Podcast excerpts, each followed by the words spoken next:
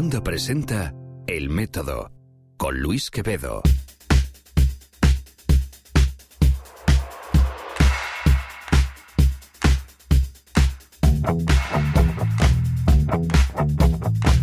Hola, hola, hola, ¿qué tal? ¿Cómo estás? Yo soy Luis Quevedo y esto es una entrega más de El Método, un podcast lleno de historias y conversaciones del mundo de la ciencia, el pensamiento crítico, ideas que te ayudarán a comprender un poco mejor este universo que habitamos y nuestro lugar en él. Hoy os traigo un verdadero regalo navideño. Sí, sé que es un día después, pero bueno, yo también tenía derecho a descansar, digo yo.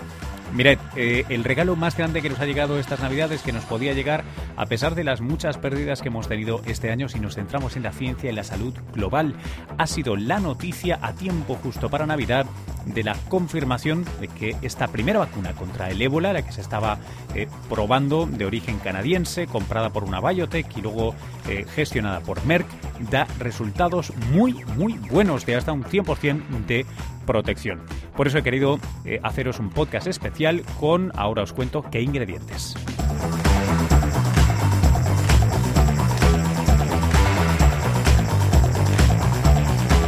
Vamos a estar escuchando de la doctora Ara María Restrepo, Enao Restrepo, perdón, Enao Restrepo de la OMS. Ella es una de las especialistas de la Organización Mundial de la Salud con quien hablé a tiempo justo para la emisión del viernes pasado de mi programa diario Ciencia, Salud y Tecnología en el canal NTN24, ya sabes, el canal de las Américas. Allí estamos en vivo cada día a las once y media de la mañana, los viernes a las diez y media, con temas de eh, ciencia básica, biomedicina y tecnología de consumo. Bueno, este viernes pude hablar con la doctora Enao Restrepo, quien me dijo de primera mano cómo habían ido los resultados de esta vacuna. Y es más, quise doblar, quise tener otra opinión, una opinión de la ciencia básica más directa de alguien que trabaja con Zika, cuyo laboratorio trabaja no solo con Zika, con Zika, con gripe, con ébola, y es eh, el doctor Adolfo García Sastre del Mount Sinai School of Medicine, a quien habéis escuchado alguna vez aquí en el podcast. Así que entrega doble y de absoluto lujo navideño el podcast eh, que tenemos para hoy. Deciros eh, un par o tres de cosas antes de, arrancar. La primera, suscríbete al método en elmétodo.fm. Allí encuentras todos los episodios, las principales plataformas para que te suscribas. Puedes eh, acceder a iTunes o iBox para dejarnos una valoración, cosa que te agradeceré un montón.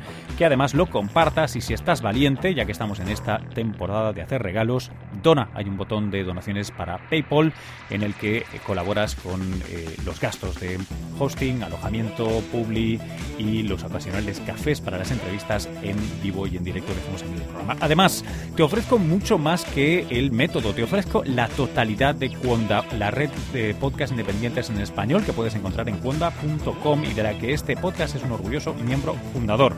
Más capítulos pronto y lo que te dije, ve en directo cada día 11 y media o 10 y media si es los viernes en NTN24 CST para encontrar mucho más contenido como este o incluso mejor más visual.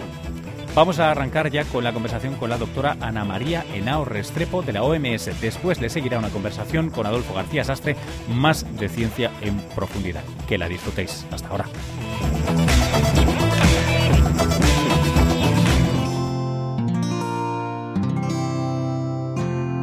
Wanda la red de podcast independientes en español. Quería pedirle dos cosas. La primera es si nos eh, pudiera hacer un, como un summary, un resumen de, cuáles han sido los resultados experimentales que se publican en The Lancet eh, esta semana. Bueno, básicamente lo que estamos reportando en la revista Lancet esta semana son los resultados finales del ensayo clínico de la vacuna de Ebola RBSB eh, o RBSB de, eh, producida por el laboratorio Merck que realizamos en Guinea. Eh, nosotros hemos publicado en julio del 2015 los resultados intermedios de, este ensayo clínico y ahora estamos reportando la totalidad de la evidencia que está disponible, que recogimos tanto de la parte de randomizada del ensayo clínico como de los anillos que hicimos después de la randomización. ¿Y cuáles han sido las principales eh, conclusiones del estudio? Bueno, nosotros estamos bastante contentos porque los resultados finales confirman lo que reportamos en los resultados intermediarios. En, resumen, nosotros hicimos eh, lo que se llama un ensayo clínico de grupos, de clusters. E, eso significa que nosotros identificamos los contactos las personas que habían estado en contacto físico, lavado la ropa, atendido al paciente, visitado al paciente de bola cuando fue eh, cuando estuvo enfermo y sus contactos, que significa la gente que vivía con los contactos, que em, viajó a visitarlo, que eran los vecinos directos. Esto es lo que nosotros llamamos los contactos de los contactos. Nosotros para cada caso nuevo de Ebola confirmado en Guinea, después de que empezó el estudio, hicimos una lista de los contactos y los contactos y creamos lo que nosotros llamamos un anillo, una cintura. Después de que hicimos la lista, los randomizamos aleatoriamente para que recibieran la vacuna de manera inmediata o tres semanas más tarde. El grupo que recibía la vacuna tres semanas más tarde servía como el, grupo de comparación. Eh, lo que obtuvimos al final fue que fuimos capaces de hacer 98 eh, anillos eh, que incluyeron cerca de 11.000 personas que eran contactos y contactos de contactos. De esos vacunamos cerca de 6.000 y a todos los seguimos eh, para ver si tenían efectos adversos después de la vacuna y a través del sistema de vigilancia nacional de Ebola identificamos si alguno de ellos había desarrollado la enfermedad de Ebola. Las conclusiones son muy, muy eh, esperanzadoras porque ninguna de las personas vacunadas, que eran cerca de 6.000, desarrolló la enfermedad de Ebola 10 o más días después de la vacunación. Al contrario, hubo 23 casos entre las personas que no fueron vacunadas o que fueron eh, randomizadas para recibir la vacuna más tarde. Eso nos da una eficacia a la vacuna de cerca del 100% y eh, la certidumbre que tenemos, el intervalo de confianza sobre este eh, estimado de la eficacia de la vacuna varía desde el 60% hasta el 100%.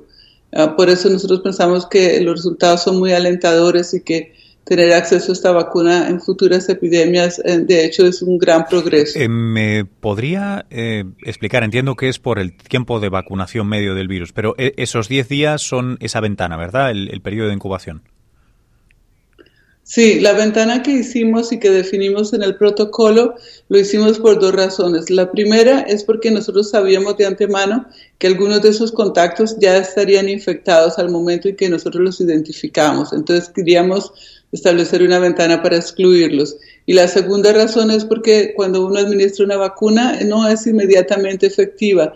El sistema inmunitario toma unos días para desarrollar una respuesta de protectiva. Entonces queríamos dar también tiempo a esta vacuna para ser capaz de estimular el sistema inmunitario y que la respuesta estuviera presente. Por eso decidimos que todos los casos que ocurrían entre 0 y 9 días serían excluidos del análisis.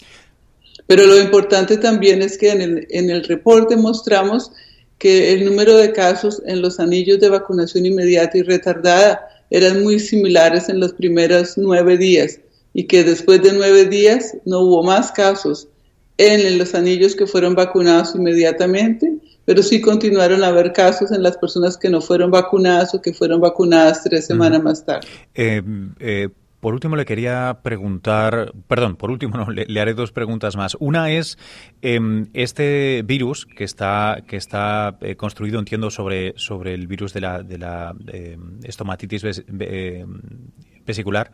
Vesicular, vesicular. ahora mismo el constructo el constructo que han estado usando es para una de las dos principales variantes, ¿verdad? del virus. Sí, el virus eh, que estamos utilizando es lo que se llama la cepa de Zaire, que es la misma cepa que estuvo circulando en, el, en, en la epidemia del 2014 al 2016 en África Occidental. Pero como usted sabe, hay otras dos cepas de virus. La más común es la cepa de Sudán. Entonces, lo que sabemos por ahora es que esta vacuna protege contra las personas que estén infectadas con la cepa de Zaire. Sería razonable por eso, y entiendo que es una especulación, pero el mismo sistema, la misma plataforma para el delivery de la vacuna, en principio no tendría por qué no funcionar con otras cepas de, de ébola. Con esto no le estoy diciendo que esto sea cierto, pero, pero no, no hay una objeción en principio.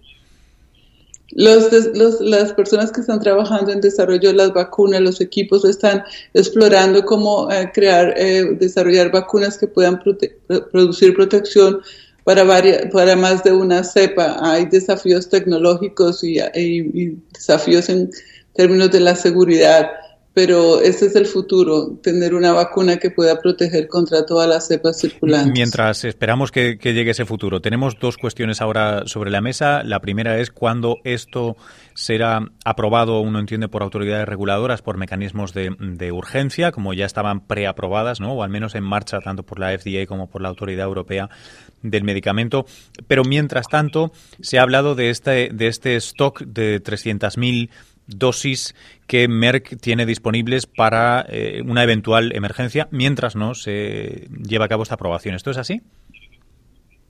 Sí, hay dos cosas. La primera es que eh, mientras la vacuna esté licenciada, hay un mecanismo que se llama el de uso compasional, que es un mecanismo que permite acceso a la vacuna en caso de pequeños brotes y que es aprobado por las autoridades de regulación en Estados Unidos y en los países donde ocurre.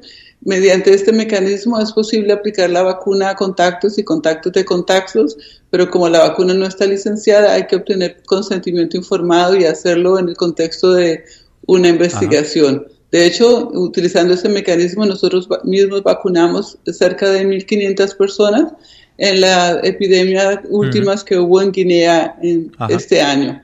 El segundo mecanismo es em, seguir a la licencia completa de la vacuna. El laboratorio Merck, que es nuestro socio en este caso, está trabajando de manera acelerada con todos los investigadores que han hecho estudios sobre la vacuna de eh, RBSB para asegurarse que eh, todo el dossier completo sea presentado en la primera parte del 2017, tanto como a la FDA como a la Agencia de Medicinas Europea. Eh, y además hay un procedimiento que se llama el, listado eh, de emergencia de la OMS, que es una aprobación temporal para mm, medicamentos, drogas y eh, equipos de diagnóstico que pueden resolver problemas de emergencia mundial. Para eso Merck también ha, sometido toda la documentación a la OMS y está en proceso de revisión. Eh, entre tanto, eh, como usted bien lo dijo, eh, la Alianza Mundial para las Vacunas y la Inmunización revisó en diciembre del 2014 por primera vez y en reiteradas ocasiones el equipo ejecutivo de esta alianza ha revisado la evidencia y designó 390 millones de dólares para apoyar la compra y la implementación de vacunas de Ebola si es una vez que sean licenciadas. Eh, además, el año pasado, en diciembre, firmaron un acuerdo con el laboratorio Merck por una suma nominal de 5 millones que permitiría el acceso a un número de dosis que podrían ser almacenadas. En este caso, se, se habla de 300 mil dosis para que fueran disponibles si hubiera una epidemia.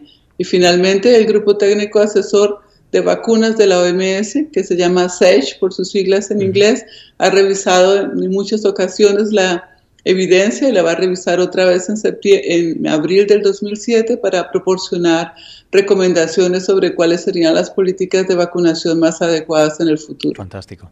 Bueno, eh, solo decirle que de entre todos los regalos que podríamos desear para estas Navidades, este realmente se han llevado el, partido por goleada a ustedes porque es, es, una magnífica noticia justo antes de Navidad. Muchas gracias por su tiempo, doctora Ana.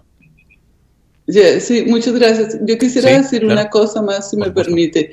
Yo quiero decir que nosotros en la OMS estamos muy contentos con los resultados, pero también estamos muy contentos con la colaboración internacional que permitió alcanzar estos resultados. El gobierno de Guinea fue realmente em, clave y su colaboración para el ensayo clínico fue importante, pero como nosotros decimos, eh, nuestro ensayo clínico incluye colaboradores del Reino Unido, del gobierno del Reino Unido, de Noruega, de MSF, y tenemos cerca de 17 instituciones académicas en el mundo.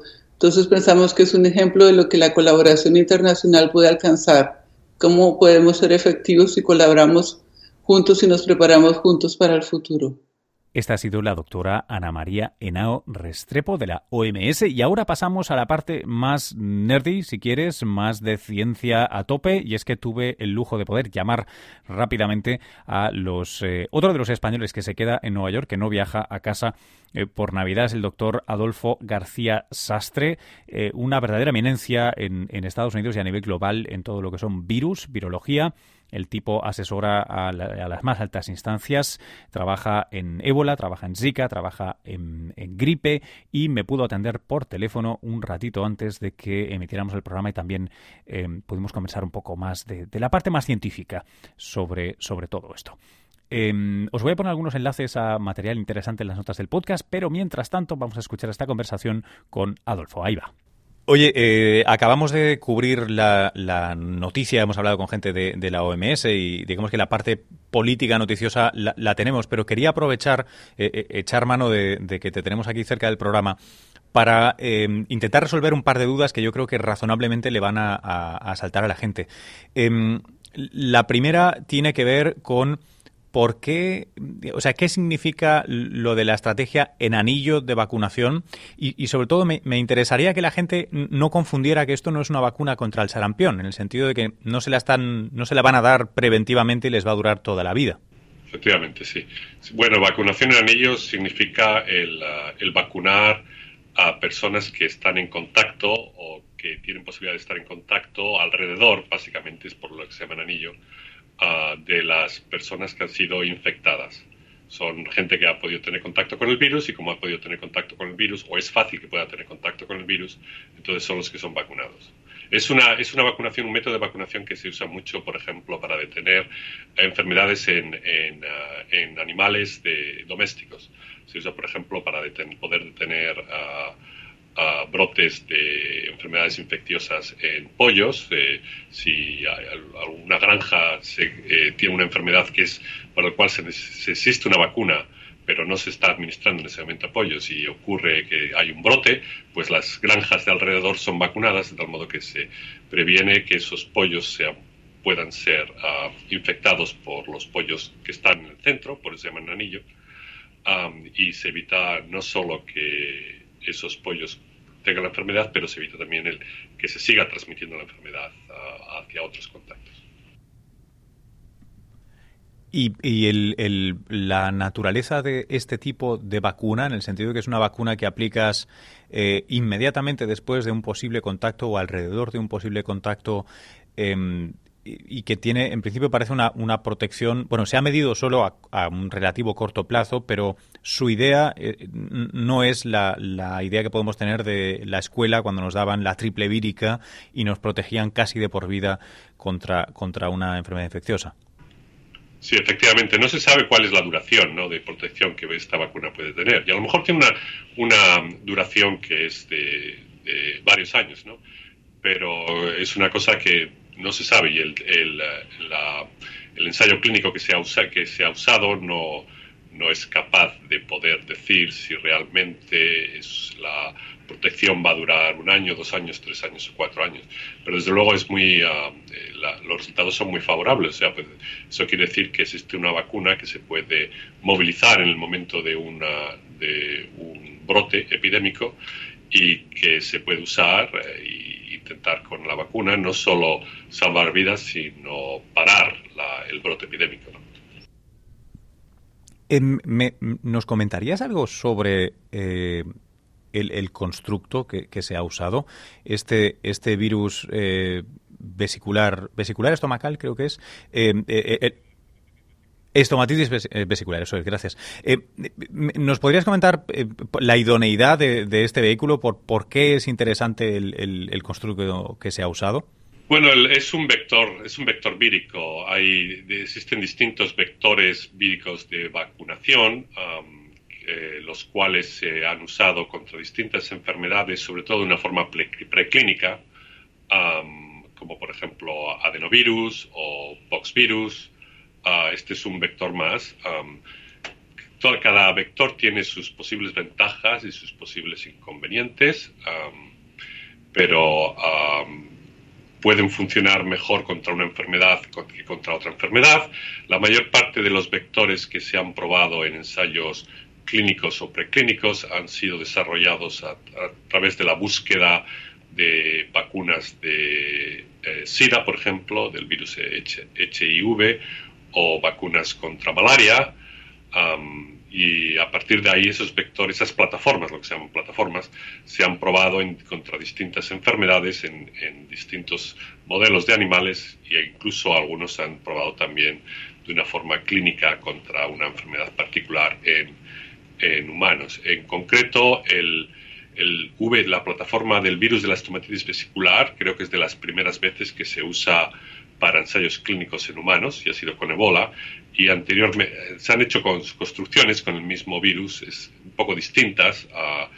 tiene que ver con dónde metas el inserto antigénico o no metas el inserto antigénico, pero se han hecho también construcciones con el mismo virus para contra otras enfermedades, como por ejemplo contra HIV, aunque contra HIV la vacuna va a ser mucho más difícil debido a que hay una serie de, eh, protecciones, la protección que se necesita desarrollar contra el virus HIV es muy distinta de la protección que se necesita desarrollar contra el virus Ebola, pero al final estos vectores existían, ah, tanto el virus de la estomatitis vesicular como otros, y el virus de la estomatitis vesicular es el que ha sido desarrollado más rápidamente y ha sido el primero que se ha podido probar con, muy buenos resultados. Y a lo mejor otros vectores también hubiesen dado buenos resultados, es algo que no sabemos. Ah, y por cierto, este virus se usó anteriormente también contra Ebola.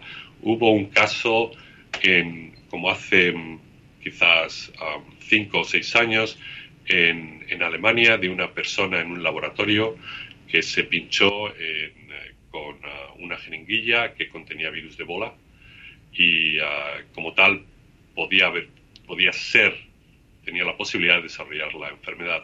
Y ah, por razones humanitarias, sin saber muy bien si eso iba a funcionar o no, se la administró después, del, después de, ser, de, tener la pinchadura, se le administró este, el mismo virus, básicamente, el virus de la estomatitis vesicular, eh, que también llevaba un antígeno de bola, la, proteína, la glicoproteína de bola, como, eh, como una medida que es preventiva, aunque no se había probado si realmente funcionaba o no en, humanos. Y los resultados fueron la persona no, no desarrolló ebola, pero tampoco parece que fuera infectada por ebola debido al, pinchazo. Pero de todos modos, el vector ah, en, la persona no, no, tuvo tampoco ningún efecto secundario grave de, de, la vacunación con el vector, que es otra cosa que, que hay que medir cuando uno desarrolla una vacuna buena, una vacuna nueva. Si realmente no solo protege contra la enfermedad que se quiere, sino si además eh, no da lugar a, efectos secundarios que puedan ser peor que incluso la mm. enfermedad que, la, que se quiere prevenir. Eh, Adolfo, una última pregunta. Eh, este, los resultados que ahora se presentan son para un constructo de este tipo para una cepa de Ebola. Em, ¿Sería cualitativamente más difícil preparar algo contra el ébola en, en general? Sí, em, el caso es cuánto, la protección si se extiende también o no a otras cepas de ébola, que antigénicamente son distintas. eso ahora mismo el, ensayo clínico no, no puede eh, responder a esa pregunta, pero al menos ensayos en, modelos de animales pueden dar, dar lugar a cuánta protección hay en un modelo de animal con este vector contra cepas que son heterogéneas. En cualquier, mm. De, cualquier modo, siempre es mejor usar para vacunación una cepa homóloga, un antígeno homólogo al, al, virus que ocasiona eh, el brote epidémico. Y no, lo, lo importante es cuánto se eh, tarda entre conseguir la secuencia del brote epidémico hasta que tienes una vacuna que está preparada para ser administrada. ¿no? Y eh, eso es lo, crítico. Si, si, uno tiene las medidas ya puestas a punto de tal modo que el conseguir una vacuna que esté preparada de un modo que es el, el adecuado para ser administrada en humanos no lleva más de dos semanas.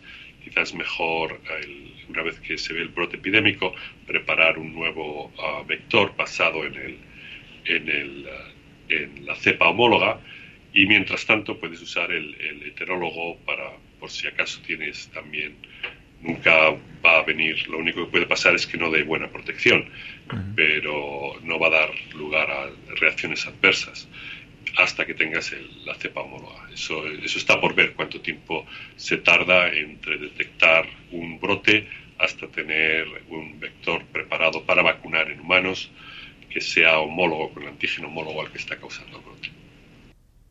Qué bueno. Eh, Adolfo, muchas, muchas gracias por urgentemente habernos atendido así. Pero la verdad es que son buenas noticias. Parece que es. Es, es, un regalo de Navidad tremendo, ¿no? O sea que en, teoría, si hay un brote, si vuelve a haber un brote de bola como el que ha habido, debería ser capaz de ser controlado ah, mucho mejor de que como se controló en, en el pasado.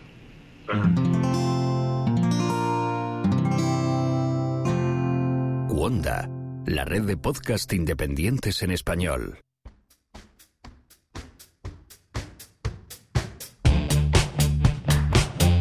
Bueno, ¿qué, ¿qué, te ha parecido este regalazo de Navidad? Por fin una vacuna dos años después de que se cobrara más de 10.000 vidas en África. Tenemos una vacuna que eh, parece, eh, al menos tenemos 300.000 dosis eh, preparadas para atajar otra, otra crisis como la que vivimos. ¿Os imagináis qué cosa, qué cosa más tremenda? en dos años, con esfuerzo internacional, sí, y, y todo lo que tú quieras. Pero en apenas dos años hemos pasado de perder potencialmente 10.000 vidas a apenas perder, la verdad, no sé cuántas se perderían, seguro que al arrancar una, una epidemia, eh, al arrancar un brote, perdón, eh, se perderían unas cuantas vidas, pero gracias a que hemos hecho este esfuerzo ahora disponemos de una herramienta que podría atajar, que podría salvar muchas, muchas vidas. Em, como un colega de aquí de Nueva York que Carl Zimmer eh, tuiteó cuando dieron la noticia, tuiteó, Science, ciencia. Eso es. Qué bonita es la ciencia, sobre todo para acabar un año tan convulso, tan complicado como este, con una tan buena noticia. Bueno, eh, lo dicho, Voy a repetir lo que os decía antes, que os suscribáis por favor al RSS para que automáticamente os llegue este podcast. Podéis usar el que prefiráis, iVoox si es así, si no el mío directamente, todo lo vas a encontrar en elmétodo.fm. Allí puedes acceder a iTunes, iVoox u otros lugares donde puedes dejar una valoración. Es una cosa que te agradezco muchísimo, porque ya sabes que este es un proyecto por amor al arte y a la ciencia y que las buenas valoraciones nos ayudan a llegar a más orejas, orejas a las que puedes llegar tú a través de tu Twitter, Facebook, tu Medium, las redes sociales que uses. Si te sientes muy navideño, muy festivo, ¿por qué no hacer una donación a través de PayPal a este humilde emprendimiento de la cultura científica y la cultura en general que hacemos desde Nueva York para todo el mundo hispanohablante? Y si estas navidades tienes muchas horas ociosas y quieres algo que echarte a tus orejas, nada mejor que la selección de alta calidad de historias, de entrevistas, de personajes en español de cuenta.com, la red de podcast independientes en español. Vas a tener más capítulos pronto aquí en El Método. Mientras tanto, recuerda sintonizar porque aunque estemos unos días de vacaciones, tenemos programación preparada en CST, Ciencia, Salud y Tecnología en el canal de las Américas, ya sabes, NTN 24. Si no lo tienes en tu cable operador o en tu satélite, pídelo. Mientras tanto, te doy un enlace a un streaming que tienes en las notas del podcast felices fiestas y si no nos eh, escuchamos antes, que tengas una fantástica entrada en este 2017. Hasta luego.